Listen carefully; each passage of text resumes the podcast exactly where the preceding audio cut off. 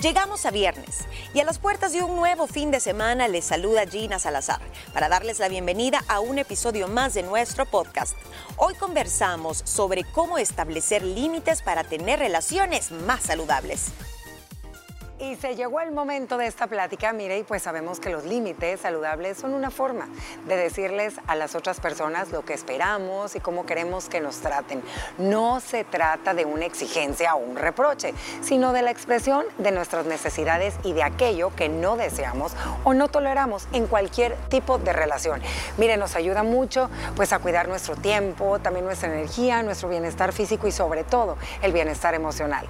Establecer límites saludables no no es nada fácil porque sabe qué, muchas veces ni siquiera somos plenamente conscientes de lo que son los límites o dónde establecerlos o cómo lo podemos hacer. Pero los límites son fundamentales para poder establecer y mantener una relación sana, sea de la naturaleza que sea, como le mencioné, sea de amistad, de compañerismo en su trabajo, con la familia, con la pareja y mucho más. Y sabemos que para que se cumpla su función como debe de ser, no solo debemos preocuparnos preocuparnos por el bienestar de nosotros mismos, sino también por el bienestar de las demás personas. Y con esta introducción entramos a esta plática, niñas, un tema eh, pues bien lindo que da pues para pensar mucho porque creo que a veces no se nos enseña, uno, ni siquiera que es un límite, ni cómo poner es que yo creo que se ha vuelto de moda esa palabra últimamente, pero el hecho siempre existió.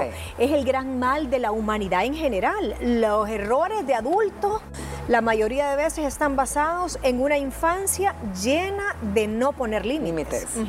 Gina, ¿y tú por qué crees que sea tan importante que intentemos poner límites desde temprana edad?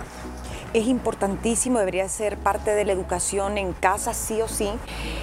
¿Por qué es importante? Porque va ligado a tu autoimagen, a tu autoestima, al valor que le das a tus derechos, a tus responsabilidades, a tu lugar dentro de la familia.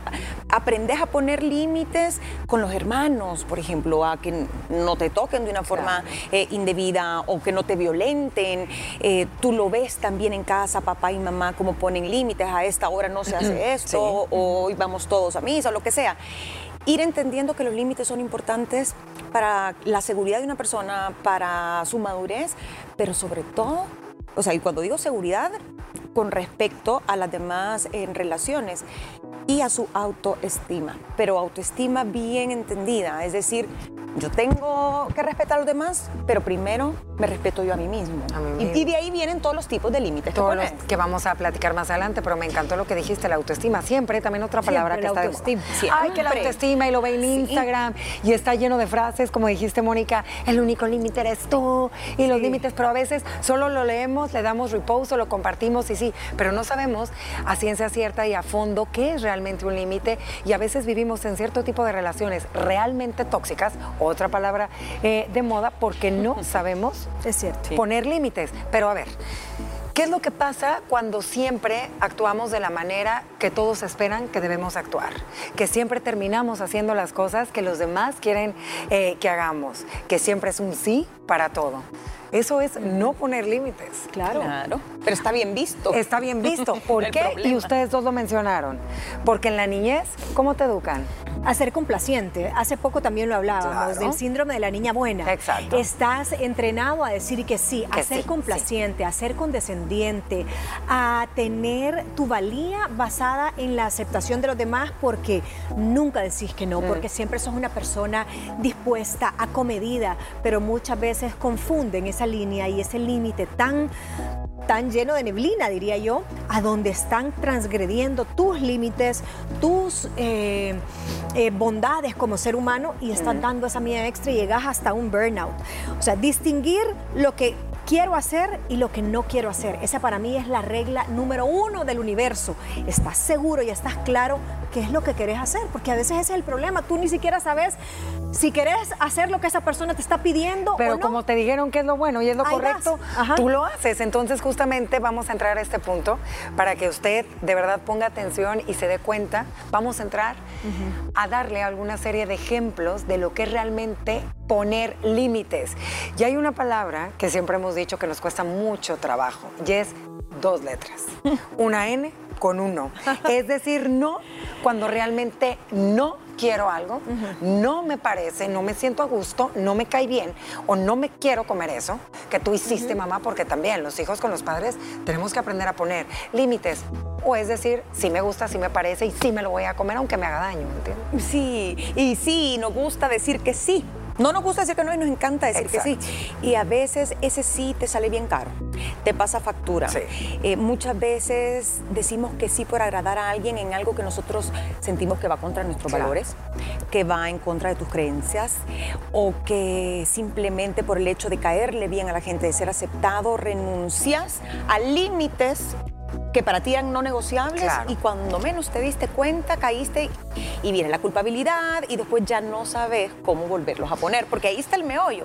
Si tú nunca pones límites en el momento que los quieres poner, que estás en todo tu derecho, se vuelve más difícil porque las personas dicen, ve, ¿y a este qué le pasa? Se reveló. Se reveló, mira cómo es. ¿Sabes qué? Ahorita se me acaba de venir algo eh, cuando Gina está diciendo eso, me pongo a pensar en este nuevo método de la crianza respetuosa, que se basa mucho en que el niño ponga límites por sí solo cosa en la que tal vez en lo personal tengo ciertas discrepancias, pero los límites te los tienen que enseñar desde pequeños para que precisamente no pase eso, que cuando esté grande eh, empieza esa fricción y por qué si toda la vida lo he hecho así.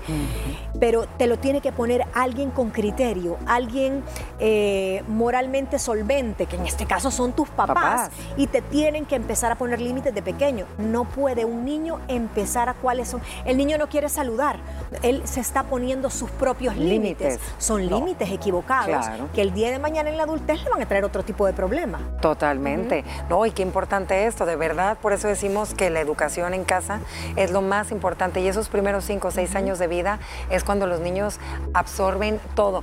Saben que yo estaba escuchando una plática y dije, creo que a muchos y a muchas de nosotras nos suele pasar que te ha contado una amiga y les quería preguntar, a lo mejor y tiene algún tipo de relación no muy buena, se hace con un hijo, con su pareja, sus papás, y tú le puedes decir, ¿verdad? Ay, no, ¿y cómo permites eso? Pero al momento, como tú lo dijiste, de analizarte y de ver por qué vives tan amargada y por qué tan triste, te das cuenta que tú estás en una relación hasta peor que la de tu amiga y por qué a veces uno cuando te cuentan una historia dices, yo le pondría límite aquí, yo jamás permitiría eso. Y tú estás dentro de relaciones tóxicas donde en la vida has puesto un límite. ¿Cómo darte cuenta en ese momento, ¿me entiendes? Fíjate que es mucho más fácil ser objetivo cuando ves la situación de lejitos. De lejitos. Entonces yo creo que cuando nos pase eso, aprovechemos la situación de alguien más y decir, wow, y yo tendré ese comportamiento con alguien en mi casa o en el trabajo, lo que sea, y, y podés hacerte un autoexamen, pero yo creo que estando dentro, envuelto, es un círculo vicioso, estás en eso. Entonces te lo tiene que decir alguien tal vez, pero hasta para eso hay límites. ¿Cómo le vas a decir algo que tal vez le va a caer como un balde de agua fría a una persona que a lo mejor no te ha dado cabida. la pauta, ¿verdad? que te le su opinión. ¿Y tú por qué te metes? las jerarquías. es más fácil poner límites cuando estás homologado con alguien, cuando es tu esposo, cuando es tu hermana, cuando la franja en la que te moves es completamente horizontal. Pero ¿cómo le pones límites a un jefe cuando tú vivís de ese trabajo y de la planilla y te dice, y te tenés que quedar horas extras y no te voy a pagar. O tenés que hacer el trabajo de fulano y mengano porque no vino y así toca y vos sabés que ahorita hay necesidad. Y tú sí ¿sí? No poner límites por miedo. Cuando tenés necesidad económica, difícil es, muy difícil poner límites y también una codependencia emocional, poner límites es prácticamente imposible. Es que miren, la verdad que depende. Eh, hay, uno relaciona siempre el tema de poner los límites en relaciones sentimentales, en relaciones amorosas, y no es así. A veces los límites que más daño nos hacen en no poner límites es un claro ejemplo que tú estás dando, Mónica, con las personas que tú trabajas, a lo mejor con ese núcleo de familia política. Mm. También me entiendes que desde el día uno no lo hiciste. Otro de poner límites, decir hasta aquí, ya no más. ya no más. Para mí eso es bien difícil porque ahí ya te tuvo que haber caído el 20 de decir, mira la vida que llevo. Esa es la típica de un matrimonio donde hay maltrato emocional o físico. Sí. Pero imagínate hasta dónde tenés que llegar eh, para poner el límite. Idealmente, eh, los límites los vas marcando cuando ves que la otra persona pues, se le está pasando la mano. Vaya, no nos vayamos a ese caso tan extremo. Eh, tal vez, vaya, es más fácil ponerle un límite a un hijo. A un hijo, claro. pero incluso los niños te van midiendo. midiendo. Te van midiendo. Y si tú vas cediendo, así va a ir siendo, ¿no? En las notas, yo, yo veo mucho a mis amigas que tienen hijos en edad escolar y eso, y es una negociadera todo el tiempo, pero porque desde el principio cayeron. Le tiene que dar tal cosa a cambio de no sé porque, ¿sabes qué? Y te dicen, ¿y hoy cómo le digo que no? Si Mónica lo mencionó, este famoso método que obviamente pues a muchas nos funciona en ciertas cosas, pero que no ponemos atención que a lo mejor a veces en un futuro no muy lejano a la larga, pues las consecuencias del no haber actuado a tiempo con ciertos límites sí, son que uno, ajá, vuelves a pequeños monstrillos que al rato ni para qué les cuento. Otro otro Mónica tenga Dice, es no dejarme llevar haciendo lo que los demás quieren por no crear conflicto. Fíjate que esto se da mucho en las relaciones como tú decís de no, no tanto de pareja, pero sí el tema de la familia, política. Ay, este para mí es titular. Y luego es no terminar haciendo las sugerencias de los demás. Tú vas a actuar con base a tus circunstancias. Cualquier mamá es eh, catedrática para decir, catedrática para decirte, lo que necesitas es tres nalgadas a ese niño. Tal vez esas tres nalgadas que tú le diste a tu niño no le funcionan a la vecina. O la vecina Ajá, una buena. yo me acuerdo que antes, ahora ya está eso más que desfasado. En mi época eran planas, las ah. planas. A vos se ponían a hacer planas. No. No debo, hasta los profesores que te pasaban. No debo de hablar en clase. Sí, y te pasaban a la pizarra. No debo de hablar en clase. O los papás que igual agarraban ese método y tenían una libreta y te ponían, haceme mil planas de no debo hablar con la boca llena. Qué crueldad. Entonces, o sea, ese método tal vez le funcionó a muchos. Porque, no vuelve a hablar el muchachito. El niño se quedó, desde ahí le dicen el La mano acalambrada, imagínate. Pero a muchas otras personas que por no poner límites trataron de implementar esa metodología y no Mira, funciona. Y yo no sé si compartan conmigo, pero es bien fácil hablar de estos temas. Eh, lo importante, obviamente, que es eh, los límites en la vida en todo sentido. Pero qué difícil es llegarlos a poner. Y sabes yo qué creo, y yo no sé si lo compartan, la madurez es lo que te da. Y la experiencia de decir, basta ya, ya no más, hasta aquí yo ya no puedo más. Experiencia y amor propio. Y amor propio. Porque vos podés estar bien consciente que, es, que hay una relación donde están abusando, digamos, de tu bondad o del amor que tenés, porque se hace por, por cariño, por amor, por respeto. Y aún así no dar el paso. Sí. Y cuando tú pones un límite y decís basta ya, que es uno de los más difíciles, puedes decir basta ya en un matrimonio por obvios abusos, por em, abuso emocional, abuso físico, lo que sea. Pero también puedes decir un basta ya porque ya no amas a esa persona. Y ya no querés estar ahí porque se murió el amor. Punto. Eso sí, cuando usted no amenace, porque creo que al poner límites no tiene que ser amenazante.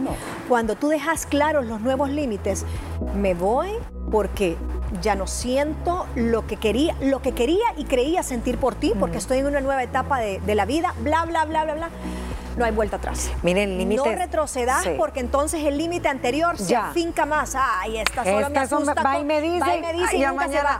Miren, y yo creo que, por ejemplo, un tipo de límites que a muchos suelen ocurrir en bastantes hogares es el límite que nosotras como mamás, ¿verdad? No ponemos desde el día uno porque se nos enseñó que la crianza era todo para nosotras. La que se encarga de tener la casa perfecta, los hijos perfectos, todo. Termina no ayudándote ni a recoger un plato, a levantar un plato, a lavar un traste. Eh, ¿Cuántas mamás o mujeres no terminan agotadas en la noche y nadie les ayudó? Ya tienen muchachitos de 18, 15 años que bien pueden hacer su cama. Nunca puso límites. Eso a lo que vos. Le llevaste el pancito para chuponear con leche al borde de la cama. Sí, y no te lo lleva. Y no te lo lleva ahí vos ya toda tu vida. Y, qué te pasa, mami? Tan enojada. Mamá, porque eres tan amargada. Esa es la palabra de moda, ¿eh? Ay, amargada. Qué amargada. qué amargada mi mamá. Bueno, vamos a ir a una pequeña pausa, pero cuéntenos su historia a través eh, de nuestro número de WhatsApp y continuamos con mucho más. Al regresar, seguiremos compartiendo más información del tema de hoy. Síguenos escuchando. Continuamos con mucho más deliberadas este viernes. No tiene idea que esta, esta plática no para, aunque nos vayamos a corte comercial. Continuamos con más. Vamos a compartirles eh, tres más que teníamos, porque primero le, compartimos qué es un límite saludable, también porque es importante poner los límites y qué límites son los que no son negociables, Uy, y hay muchos. Ay, sí. Ya hablamos de los más comunes, Comunes. pero ¿qué pasa cuando querés poner límite, por ejemplo, a algo que te están cuestionando o invadiendo tu privacidad? Tu relación de pareja o la crianza de tus hijos o el tema de tu físico, el decir hasta aquí, Hasta este aquí. espacio para mí es sagrado. mi intimidad. No me preguntes, quiero mantenerla en privado y a veces eso lo confundimos con egocentrismo, con altanería y decir, uy, no vayan a pensar que soy una gran pesada porque no quise compartir, no sé, a dónde vivo. ¿Me entendés? A veces esa culpabilidad la que nos hace daño y nos hace ceder ante ciertos atropellos Claro. como ese. El espacio personal, el poner límites de decir, este día pues me voy a ir a la playa y me da la gana y no importa. Y que te respeten tu tiempo de descanso. Ese es tu propio espacio, o tu día de salón, o tu día que te vas a leer el libro, o ver la- el programa de televisión o la serie. Creo que eso a veces se nos olvida porque en el día a día nos vemos absorbidos por otras responsabilidades.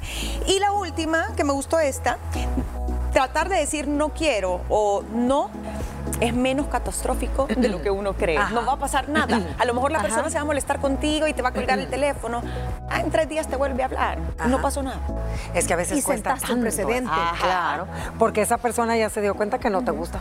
Yo creo que también Eh, es importante que la forma en la que tú pones los límites tiene que ser, la mayor lección Claro. está tanto en el límite que vas a poner como en la asertividad.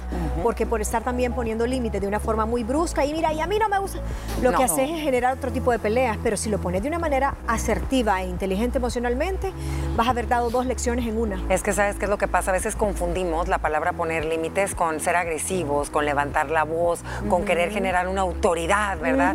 Gere- generar aquel miedo terrorífico, mi papá o mi mamá, la bruja, y no es así. Los límites uno los pone por amor a la gente que tú amas con todo tu corazón y también por amor a ti mismo. La vida pasa demasiado rápido eh, y a veces lo que más vale en esta vida es tener relaciones sanas y saludables con nuestros hijos para tener una linda vejez, niñas. Sí. Porque al rato, ¿cuántos papás no se quedan solos Sí. por las relaciones tóxicas que ellos mismos crearon sin intención por no haber puesto límites con sus hijos? Pero a ver, vamos a ver todos los beneficios que esto nos da. El tratar de poner esos límites ayuda a evitar a caer en chantajes y manipulaciones.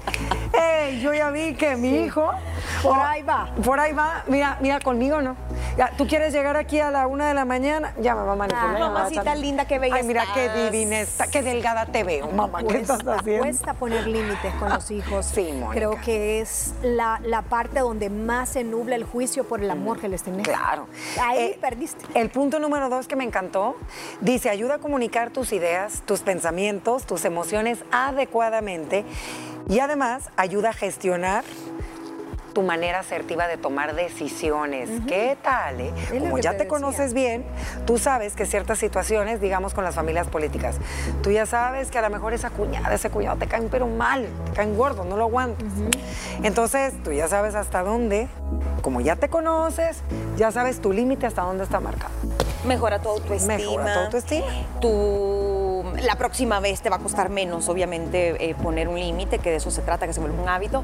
Y también siento que te gana el respeto Sí. de la otra gente. Sí, totalmente. Ya no te la vuelven a hacer. Ya no te la vuelven a aplicar Dicen, definitivamente. cuidado con tal porque lo puso quieto y Porque mira que bien suavecita. Y enfrente puso de todos sí le valió. Ajá. La otra, ya lo mencionó Gina, favorece la autoestima. Fíjate que esta me gustó, la sociabilidad, la asertividad y la espontaneidad. Fíjate. ¿Cómo, ¿Cómo relacionarían el ser espontáneo? Que realmente como eres transparente con lo que te gusta y las decisiones que tomas, Sí, todo fluye. todo fluye de manera espontáneo. Ajá. Ese me gusta. Y ayuda, fíjense si es cierto. Analicemos este punto más a profundidad. Ayuda a reducir el estrés y la frustración. A veces no. Sí, porque a veces andas en modo automático haciendo cosas que no. estás estresada. Por ejemplo, cuando te invitan a ir a un lugar a donde tú no Ay, querés y no querés Sí. porque podés estar desde Cansado. cansado. o porque hay personas que cruzan tus límites y van a estar en esa Sí. reunión o porque simplemente tenés otro compromiso y no sabes decir que no. Pero una vez dijiste, ya no puedo ir, no cuenten conmigo, ah, redujiste el estrés. El siguiente dice, promueve la autenticidad, o sea, que seas auténtico en ambas partes. ¿Por qué? Porque como ya te pueden, que la Mónica es así y que Gina es así, ya saben si te invitan o no, porque ya, ya, ya saben cuáles son tus es. límites. Y dice que esto ayuda, ¿verdad?, a que el conocimiento sea mutuo. De las ambas partes y sea más fácil y más agradable de llevar este tipo de relaciones sanas. Y último punto, dice que te ayuda a establecer y mantener esas conexiones sanas con tus amigas, con tu entorno laboral, con tu familia política, tu familia más allegada. ¿Por qué? Porque como ya te conoces también, tú ya sabes que sí, que no te gusta y que sí o que no, entra a tu vida. Y mira, eh, te da mm, también imagen, y, no me malinterprete imagen ante los demás de que, uy, eh, nadie nunca lo va a contradecir ni nada pero te hace ver como una persona, mm, aparte de más honesta, como tú decías, más transparente, más auténtica, como una persona interesante. Claro. Hasta para las relaciones sociales.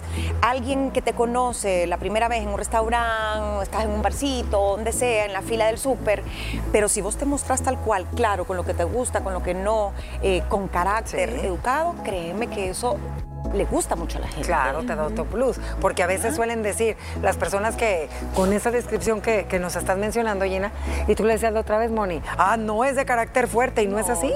Es una persona que realmente sabe que sí que no.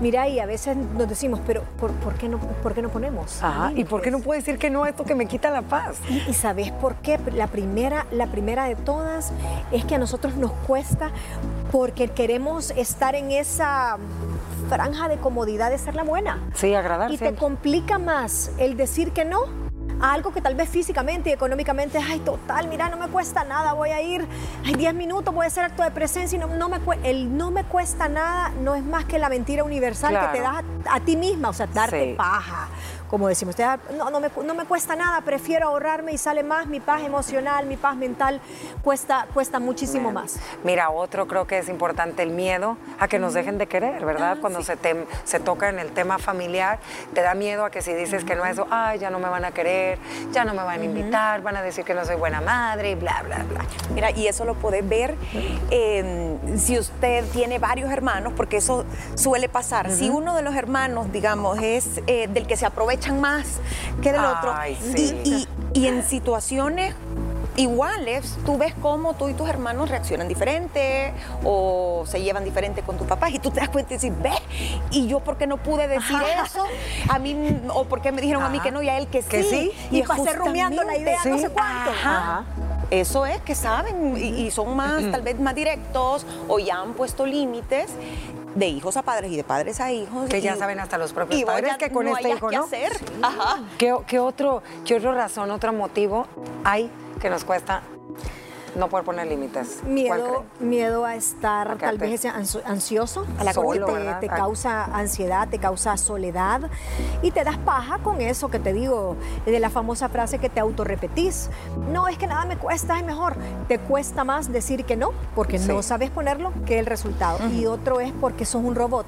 En automático. automático. O sea, ya estás en, en modo... Sí, sí, sí, sí. Y también el miedo, ¿verdad? O sea, quieras o no, pues el miedo a quedarte solito, a que no te quieran. Imagínate en el caso de muchas mamás que han dado la vida todo el tiempo y dejaron de hacer todo por sus hijos y a lo mejor están cansadas y dicen, ¿sabes qué? Ya no quiero a los nietos, mi límite llegó aquí. Y tiene derecho. Y tiene todo el derecho. ¿Qué es lo que pasa? Me voy a quedar solita, ya no me van a creer mis hijos, ya no me van... ¡Ey! Y a veces, Ana Paula, es bien difícil porque cuando, si solo fuera de decir, no, ya estoy cansada, no me los traigas, yo quiero disfrutar, perfecto, ten todo el derecho. Pero muchas veces esa hija es la que le ha dado el dinero a la mamá para pagar su casa. Es la que le está pagando el hospital o el tratamiento de las medicinas. Entonces, ¿cómo pones límites cuando hay un compromiso de por, medio, el agradecimiento es, una gran cadena. Cadena, claro. Un grillete, niña. Eso es así medievales que tenés que jalar. La bueno, ya hablamos eh, el por qué nos cuesta mucho y ponga atención porque por supuesto que aquí le vamos a compartir varias herramientas para que usted pueda poner en práctica y no importa la edad que tengamos, el hecho es intentar de poner límites lo más pronto posible cuando ya nos estén haciendo daño a nuestra salud. También, porque al no poner límites, también tu salud emocional se ve sumamente afectada. Uno, no quiera correr antes de caminar, tiene que ir poco a poco. Eso es bien importante. Dos, primero, tiene que empezar a detectar usted esas situaciones, ¿verdad? Aunque no las pueda cambiar en ese momento. Tiene que detectar esas situaciones que dice, esto me quita la paz desde hace años. Y yo sé qué es esto. Toda la vida te ha Toda la vida me la 30 años. Mira, em, yo ahí metería... ¿Cuál otro? En, bueno, en Instagram me los he encontrado yo, pero hay muchos cursos en línea de coaching para poner límites a los hijos, a la pareja, a los padres. Y te digo, a veces son cosas tan sencillas, tan obvias, pero que necesitas que un experto te guíe. Te lo diga. Fíjate, esto está bueno, dice, estar alerta y localizar cuando me sienta mal por algo. A veces, dice aquí, respondemos tan automáticamente que no pensamos si me gusta o no lo que me está diciendo la otra persona. Imagínate, a veces los límites son verbales, ¿verdad? No podemos poner, poner. Y a veces eh, el estar con alguien puede ser en tu trabajo que te esté hablando, te, hasta gastritis te da después porque no le pudiste decir lo que. El quedarte con eso adentro y lo que te carcome es lo peor. En general, los sentimientos, los límites, todo lo tienes que decir. Todo, porque el cuerpo habla. Recordar que seguimos queriendo a esa persona, que no es egoísta ponerle un límite. Ay, es que esto suele ser pues más con la familia, ¿verdad? Recordar que lo amo con todo mi corazón, te quiero y por lo mismo te voy a poner el, límite. Qué difícil. Y ¿eh? a veces no hay que decirle a la persona, este es el límite que te voy a poner porque se va a poner en tu contra, la defensiva. Pero yo creo que hay maneras, a veces hablan de una forma tan clara o con una mirada, la persona ya sabe que ahí no. Mira, dice que tenemos que soportar la culpa inicial que nos va a invadir en ese momento, porque obviamente cuando tienes un tema emocional, una relación emocional cuesta, niñas, y la culpa que vas a sentir, pero Fíjate que es normal sentir un poco de culpa. Y yo creo que ahí viene el discernimiento. La culpa es producto también que estás rompiendo un molde, un patrón, un paradigma, un patrón bajo el cual te han criado, que es salirte de, de ser la niña buena o de ser complaciente o de herirlo sentimientos de alguien, porque muchas veces en el poner límites te pasas llevando y sin querer hace una herida en alguien que tú amas. Eh, entonces la culpa va a venir, pero es una culpa con razón, es con excusa, justificada. O es sentirte culpable por siempre o es un ratito. Es un ratito que dices, me lo vas a agradecer. Este Gina dice confiar en uno mismo. Dice, todos somos personas igualmente valiosas y el valor solamente te lo vas a dar tú. Qué bonito. Sí, la gente te va a tratar como... Como el valor que tú te el valor que tú te das, ¿no? Eh, es un antes que se me olvide, esa parte de, trabajo interior, em, algo escuché yo y dije, clic, los límites a uno mismo, ¿no? Así como te tratas tú, te van a tratar, ok, pero a veces lo que más nos cuesta es ponernos límites en aquellas cosas que son nuestra debilidad llámese un vicio, llámese una forma tóxica de comportarse. A veces nosotros mismos no queremos parar. Y somos buenos para ponérselo a los demás. Para poner y echarle la culpa. Los autolímites. A los demás, sí, eso también es bien importante. Por eso el consejo número uno es tu autoestima hay que trabajarla, el conocerte bien a ti mismo, el ir poco a poco, el detectar qué personas te quitan la paz, qué situaciones, ¿verdad? Y este me gustó entender que no todo se puede hacer. Y dice, decidir renunciar es una forma de avanzar para uno mismo. Hay cosas y situaciones en que mejor a veces te dicen, no, tire la toalla y levántese y vuélvase a levantar. Y a veces es mejor dejar esa toalla tirada en ese camino, renunciar, para que usted pueda avanzar. Fíjate que me gusta eso, porque la parte, la palabra renunciar es como como que, como que simboliza debilidad, no aguantó, la camiseta le quedó grande, eh, qué bárbaro, es como que renuncias en el último kilómetro de una maratón. No, muchas veces es el camino y el tiempo perfecto para decir hasta aquí, porque hasta ahí llega mi historia con esta persona, con estos límites y, ya no, puedo, más. Punto, hasta ahí es. Y el último consejo que les queremos compartir es ser asertivo. ¿Qué es ser asertivo? Decir las cosas que sentimos, que pensamos,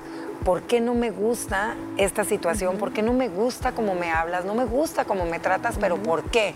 Se lo tiene que hacer saber esa persona. Estamos platicando cuando son relaciones un poco más emocionales, ya sea de pareja, padres e, e hijos, decirle por qué te quita tu paz, por qué te produce intranquilidad. Creo que para mí esto es clave. Es clave, pero hay que saber hasta cómo decirlo. ¿Y en qué momento decirlo? si usted lo va a verbalizar. No lo culpé, no decir, es que vos me atacás. No, yo me siento atacado cuando tú dices esto, esto, y lo otro, entonces es más fácil que te oigan.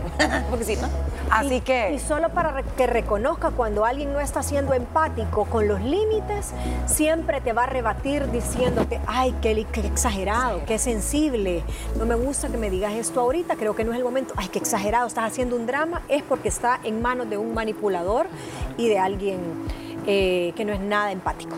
Bueno, esperemos, esperamos perdón, que les haya gustado mucho esta mesa de las mujeres libres. Recuerde que puede escuchar todo nuestro contenido, todas estas pláticas de su interés también a través de nuestra plataforma de podcast. Gracias por escucharnos durante toda la semana. Recuerda que también puedes sintonizar nuestro programa de lunes a viernes a través de la señal de Canal 6 a las 12 del mediodía y seguirnos en nuestras redes sociales como arroba liberadas TCS.